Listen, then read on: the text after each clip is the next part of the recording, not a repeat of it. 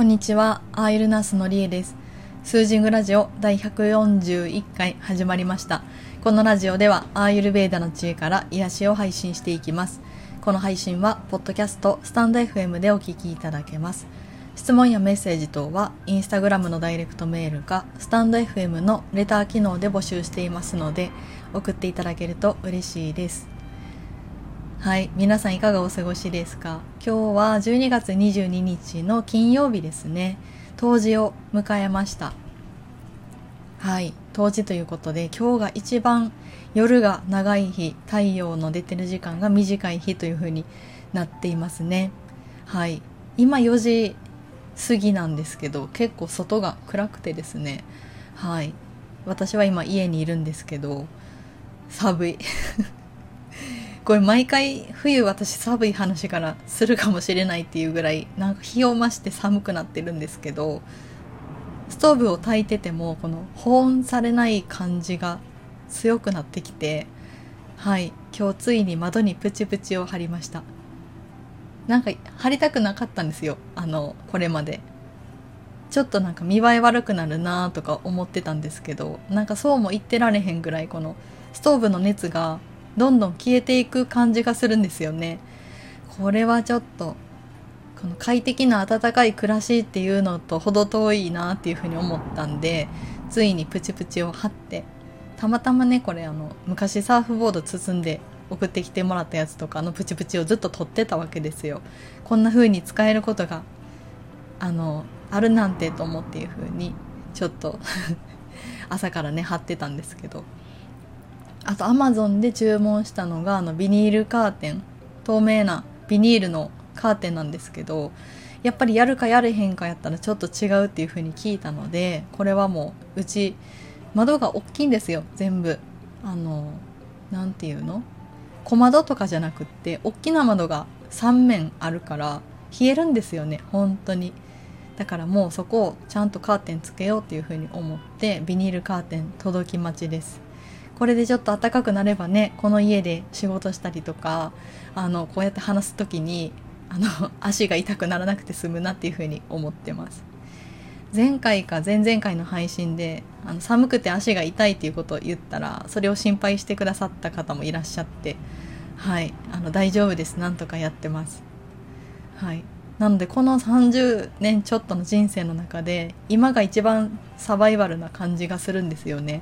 ずっとマンション暮らしをしてたので親が転勤族っていうのもあって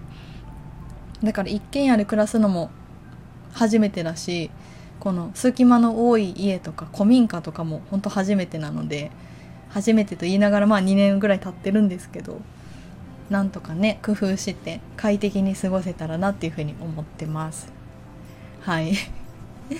なんか古民家の冬についてねもし聞きたい話とかがあればたくさんできることがあると思うのでまたリクエストがあればやろうかなっていうふうに思います。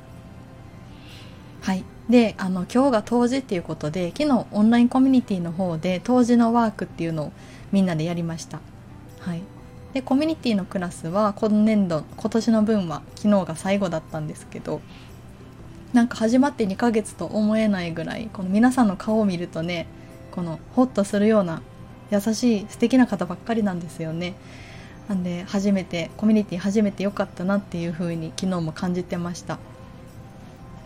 で昨日やったワークっていうのは時々自分でやってるやつであ当時にすごくいいんじゃないかなっていう風に思って取り入れてたんですけどあの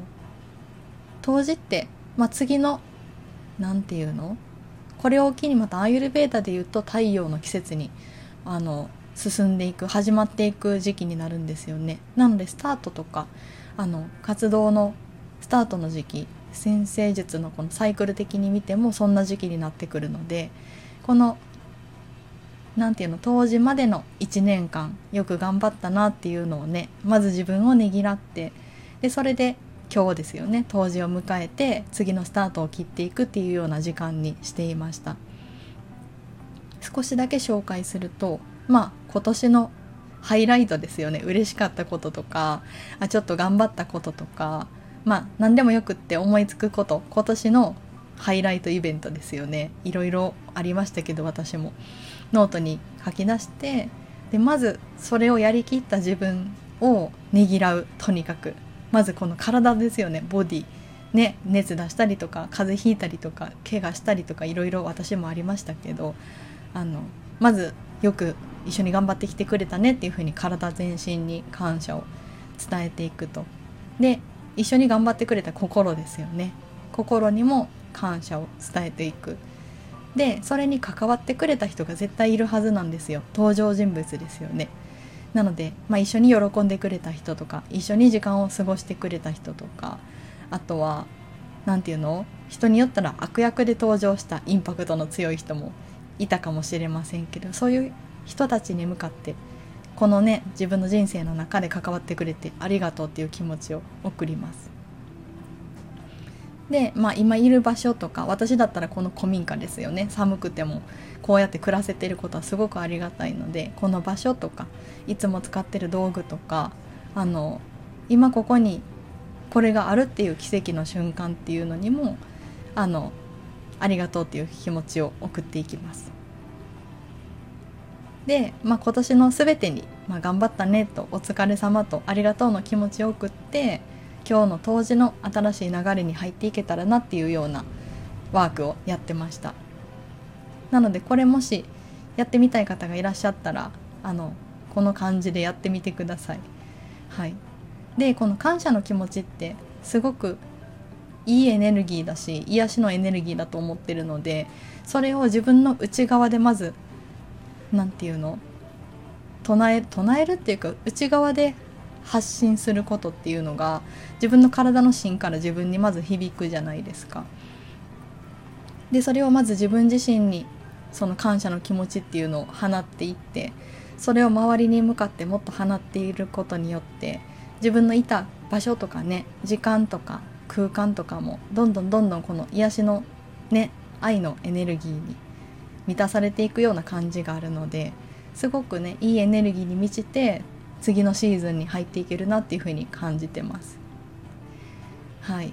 なので昨日なかなかいい夜だったなっていう風に思ってました。でそうこちらのコミュニティ今10いやえっと 24年です。2024年の1月から新しくあの入ってくださるメンバーさんを募集していますのでご興味のある方は G メールの方にあのご連絡ください。お名前と希望と,、えーと、簡単な自己紹介を書いていただけるとありがたいです。はい、コミュニティではこのようなあのフリートークのクラスですね。テーマに合わせたトーククラスとアーユルベーダのクラスと霊気のクラスを行ってます。月に3クラスですね。でまあアーユルベーダの教えてることってまずは自分の体とか心を見ることっていうところが大きいなっていうふうに思ってます。もちろんアーユルベーダの基礎のクラスからやってるので理論的なところとかあのそういう何て言うのカチッと体系的な部分っていうのも入っていくんですけどまず自分の体を癒すっていうところに焦点を当ててるのでその知識からどう自分を観察していくかとかそういうところにあの入っていきます。で霊気のクラスでも大事にしているのがこの礼儀の教えですね。第一に心を癒し第二に肉体を健全にし。でまず自分自身の心と体を良くしていくことですよね。で、まあ、平和と享楽の人生涯を全うしその傍ら他の描写を癒し自他ともに幸福を増進すること。これって霊気の教えの一つなんですけどあのまず自分から癒して満ち足りてそのエネルギーがあるからこそ他の人も助けられるとかそういうところにあるんですよね。で自分も人も幸せになるようにあの人生を進めていくと。でこの教え本当に好きで私は大切にしてるのでこのこちらのコミュニティではまず自分の今とか過去を癒すために学んだりとか体験をシェアしたりしてそうそんな風にねしていくとすごくこれからの進んでいく未来っていうのが、まあ、明るくなっていったり良くなったりするんじゃないかなっていうふうに私は思ってます。でもちろんアーユルベーダとか霊気に興味があるとか今実践してますっていう感じでも大丈夫です。結果的にそれがいいサイクルにつながっていくんじゃないかなっていうふうに思ってます。はいという感じで、えーと、これはちょっと告知になるんですけどあのぜひご興味のある方はご連絡ください。はい。じゃあここからちょっと近況と今日の本題に入っていこうと思ってるんですけど、えっと、先月今月と冬のねワークショップをやってました。で先月が鹿児島県ナチュエコライフマーケットさん。でえっと先週じゃないや。今週か。種子島で開催してました。はい。すごく喜んでいただいてよかったなっていうふうに思ってます。冬の過ごし方と、まあ、アーユルベーダとは何かっていうのとあとオイル作りを一緒にやってました。はい。で今回来れなかった方とか気になってたなっていう方に関しては、えっと、今回使った講座を音声とセットにしてあのテキストと一緒にしてオンラインストアで販売できるように準備してますので早ければ年内か、まあ、年明けにはできるかなっていうふうに思ってます。はい。結構ねあの頑張って作ったテキストになってるので、まあ、音声かあと YouTube かどっちかになると思うんですけど合わせて聞いていただけるとだいたい2時間2時間1時間ちょっとですかね。1時間半ぐらいの内容になるかなっていうふうに思います。はい。今ちょっと町内放送が入っちゃったかもしれません。聞こえなかったらいいんですけど。はい。でもう一個お知らせなんですけど、えっと、リライズさんっていうところのインタビューを昨日ですね受けていました。はい。でインタビュアーの熊倉さんがすごく素敵な方で。お声かけていただいてすぐにあのよろしくお願いしますっていうことでお返事してたんですけどこちらが年内か年明けに YouTube にアップされる予定ですなんかね普段話さないような大きなビジョンとか目標とかまあ、私が本当に目指している部分っていうのをお話ししました。はい、なんかね私が大きく目指してるところってなんかそれは私が目指してるところであってなんか講座とかねこことかであんまり話すことがないなっていうふうに思ったんですけどインタビューではそういうことをこの聞いてくださったのでそういう話をしてます。はい、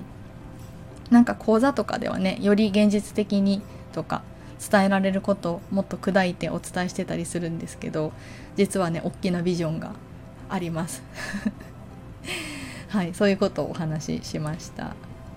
YouTube でねアップされるのちょっと楽しみです。ということでここからが今日の本題なんですけどえっ、ー、と今日 BGM がいつもと違うの皆さんお気づきですか？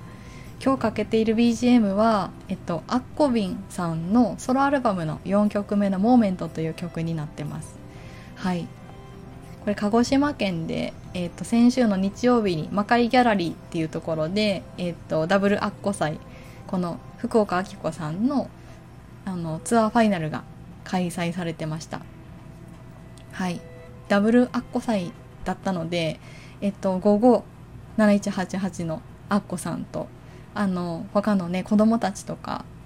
あの他の歌う人とかも来られていてただ私が間に合わなかったんでアッコさんの歌しか聴けてないんですけどはいアッコちゃんアッコちゃんって呼んでますけど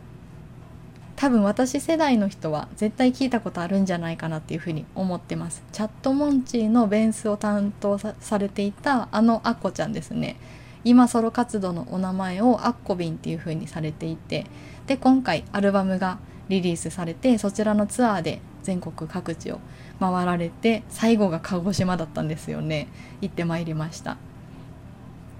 はいチャットモンチーって私高校生の時からウォークマンにねソニーのウォークマン持ってたんですけどアルバム聴いてましたね。だから結構それこそ15年とかになりますよね。で香川のフェスか山口のフェスでどっちだったかな。多分ワイルドバンチの方かなっていうふうに思うんですけどいやモンスターバッシュかもしれない。どっちか忘れちゃったけどライブ見たことがあるんですよ。すごく感動して可愛いけどかっこいいっていうか。そう。でそのアッコちゃんがですねソロになって今回ライブされてたんですけどあのめっちゃ感動したんですよね。なんかライブの後毎回この音楽の話私するんじゃないかなっていうふうに思うんですけど今日はちょっとまた音楽の凄さっていうのをお話ししようっていうふうに思ってます。でまあ種子島からなんで遅刻していったかっていうとまずトッピーが出なかったんですよね。鹿児島と種子島を結んでいる高速船っていうのがトッピーっていうんですけどトッピーってあんまり止まらないんですよ。暴風とか高波とかでもあのジェットコースターみたいになっても走ってるイメージがあったんですけどまあ稀に見る暴風と高波で珍しく午前の便っていうのが全部欠航しちゃったんですよね。で本当は8時初のやつに乗るつもりで家も6時半ぐらいに出てたんですけど出ないっていうことで。でライブ自体が1時からスタートだったのでちょっと間に合わなかったんですよね。で会場にたどり着いたのがちょうどあこちゃんのライブが始まってすぐぐらいで1曲目の途中ぐらいに入っていきました。うん。ねもうお天気とかこの陣地の及ばない部分だからどうしようもなかったんですけどまあ、たどり着くことができて本当に良かったっていうところでした。はい。で、まあ、やっぱり生の歌ってしかもねこのあっこちゃんの声がすごく綺麗で染み渡るような声で歌われてるんですよね。でなんかすごい感動してでまず私いつも言ってるのがミュージシャンが一番尊敬してる職業ミュージシャンですっていう風に言ってるんですけどこの人に歌を届けられるとかその歌で人を癒せるとか自分の声を届けられるとかって本当にすごいなっていうふうに思っていてしかも曲を作ったりとか弾いたりとか曲をね作詞とか作曲をしたりするっていうのが本当にすごいなっていうふうに思ってて、うん、でしかもそれを続けられる人がこうやって続けてるわけじゃないですか。なんか継続することってすごく大変だなっていうふうに思うし生み出す力とか続ける力とかそれを届けることとかですよね。うん、なんか私もまた全然音楽と違うけどこうやって個人事業主になってやっぱり生み出してとかアイディアを形にしてとかそれを続けていくことってなんかすごい大変なんだなっていうふうに実感してるわけですよね。うん、で音楽っていい歌聴いてて聴いてる側でしかいなかったけどやっぱり間近で歌っている人がいたりとかそのエピソードを聞いたりとかするとなんかそれも含めてすごく響くっていうかそんな感じがありました。であこちゃんが最後に歌った曲っていうのが「ハートビーツっていう曲なんですよね。これも先ほど言ったアルバムに入ってるんですけどえっと妊娠中の子供さんの心音を録音してそのその音で曲を作られてるんですよ。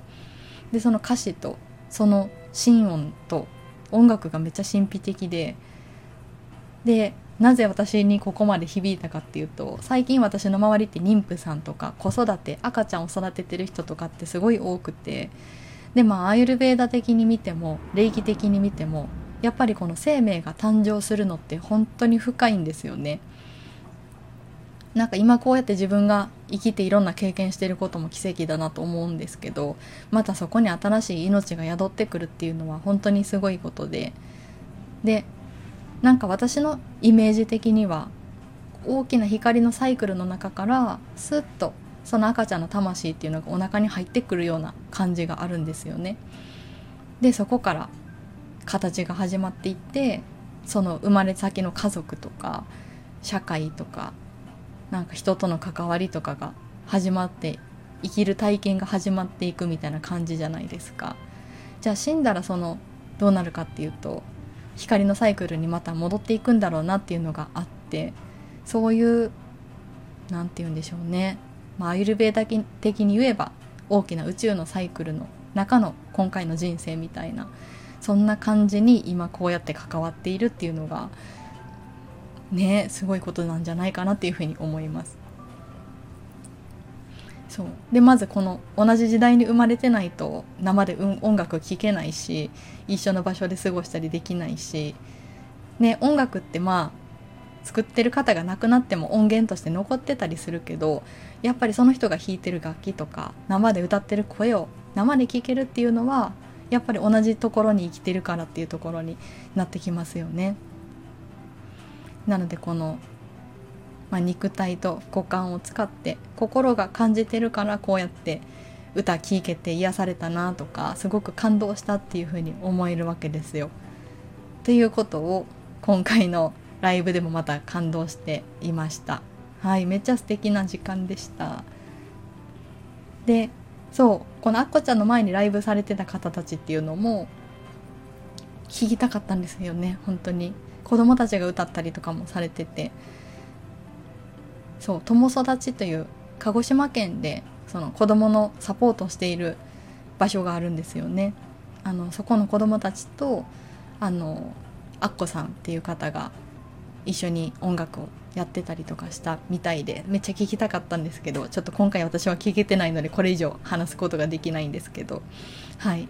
えっ、ー、とアッコビンのアッコちゃんの曲が気になる方は概要欄に貼ってますホームページオルヨのホームページからダウンロード可能なのと YouTube でライブの映像もアップされてますのでそちらもまた気になる方はご覧ください。あとオンラインショップでカセットが販売されてます。カセットいいなと思うけど聞けないんですよね。カセットラジカセがないと。そうあとフレンドシップっていう音楽サイトでのサブスクが解禁になったそうです。はい概要欄に貼ってますので是非チェックしてみてください。はい。あのチャットモンチーのイメージがある方あこちゃんの声知らないかもしれないんですけど歌声。歌声めっちゃ綺麗です。本当に。透き通るような美しい声です。はい。じゃあ最後にね今日の配信この辺りで終わるんですけど今日も聞いていただいてありがとうございました。もう寒くてね冬至っていうことでちょっとバータ感強いはずです。なんか喋りが早かったりとか 何言ってるか分かんなかったりするかもしれないんですけど最後に冬の過ごし方のポイントっていうのをあのちょっとお伝えして終わろうかなっていうふうに思ってます。今日が一番寒いのではい。今日からもうしばらくですよね。寒さ気をつけていただきたいなっていうふうに思うんですけどまず外がめっちゃ冷えますよね。外気が冷たくて風が強くて。体の外から冷えてくるのをまず守ることですね。いかに守るかです。そう。でいかに守って内側の火をちゃんと燃やしておくかっていうのが冬のポイントになってきます。なので外側を守るとするとまずアビアンガですね。セサミオイルでのオイルマッサージ。まあマッサージっていうか塗ってていただくだけでもいいと思います。まあアビアンガ話ちょっとすると私お風呂場がめっちゃ寒くて今。どうやったらアビアンができるかなってちょっと悩み中なんですけど。はい。あの暖かい場所でオイル塗ってください。で暖かい服とか暖かい部屋とか帽子をかぶるとかそんな風にしてまず寒さから外外からの寒さから体を守ります。あと内側の炎を絶やさないようにするためにはやっぱり体動かすことですよね。体動かす。あとは左右を飲むとか生姜とかシナモンとかの熱を発生させてくれるサポートさせてくれるサポートしてくれるスパイスを取るとか柚子とかレモンとかもですね。でしっかり食べること。今がね蓄えられる体力とかを蓄えられるシーズンになるのでしっかり燃やしてしっかり食べること。でしっかり出すこと。汗をかくことっていうのが大事かなっていうふうに思います。冬はね特に内側の炎さえ燃えてれば一番健康的に過ごせる時期っていうふうにも言われてますのでね自分の体の内側にある炎をしっかり大事にサポートしてあげましょう。はいっていうことでざっくりになりましたが冬の過ごし方のコツもお伝えしてはい皆さん寒いですがお体にお体にお気をつけてお過ごしください。はい今日もありがとうございました。りえでした。